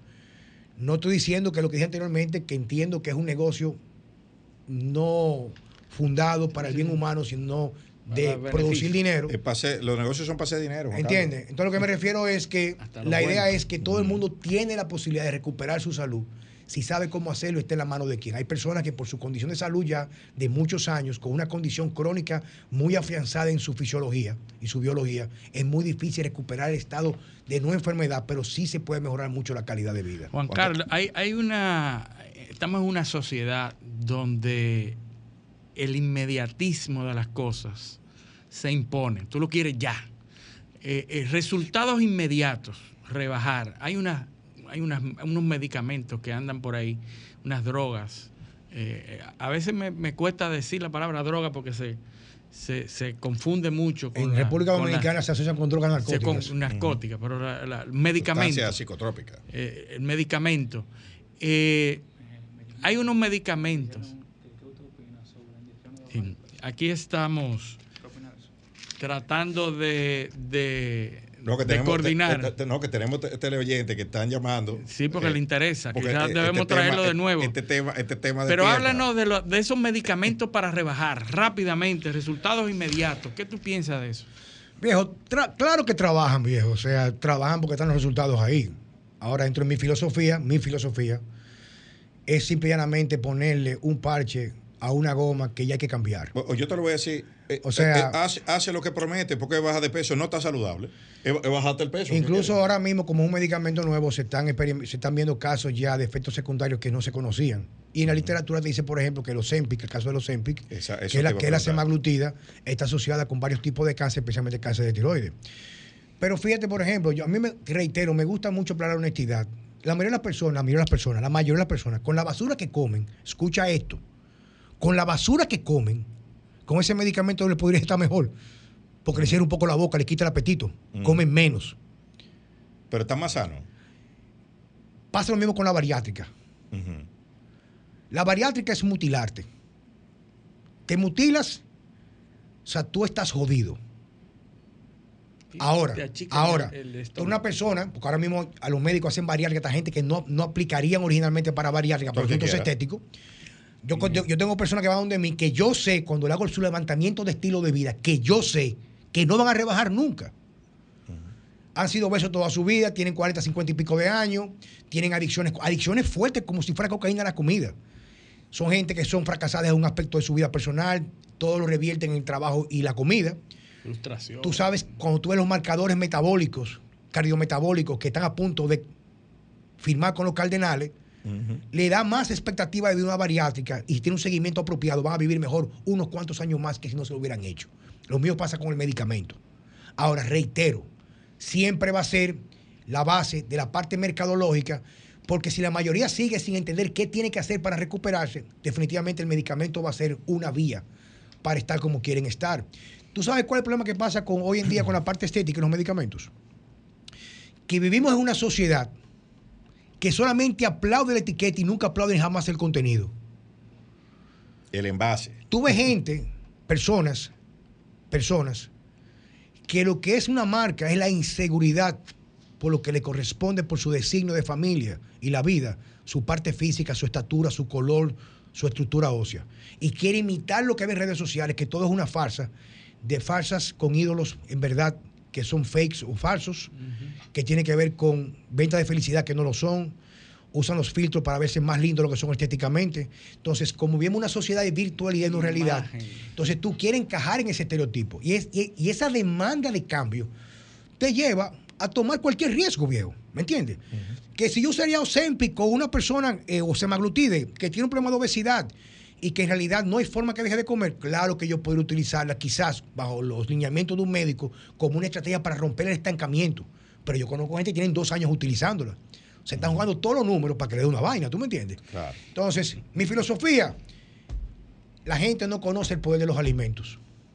Si la gente supiera que volviendo a nuestros orígenes, comiendo alimentos naturales, comiendo con hambre, practicando ayunos inteligentes sin pasar mucha hambre, haciendo culto al sueño, aprendiendo las cosas como son de fondo y dándole valor a las cosas que corresponden, podemos todos recuperar nuestra salud, independencia de un sistema que nos quiere enfermos, siempre a medias y nunca jamás libres e independientes.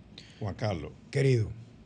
Tú tienes que volver aquí porque se nos acabó el tiempo. Quedaron hasta preguntas. Y, no- y se me público. quedaron. ah, yo, yo tengo como tres preguntas que hacer, pero bueno, se nos quedaron. Así que tienes que volver. Eh, nosotros queremos agradecerte de verdad que hayas venido aquí hoy y dejarte la invitación abierta, el compromiso ante, ante tus seguidores y nuestros teleoyentes para que vuelvas. Y a nuestros teleoyentes agradecerles la sintonía este sábado y pedirles que con el favor de Dios nos acompañen el próximo sábado en otra emisión de Paneo Semanal. Hasta entonces.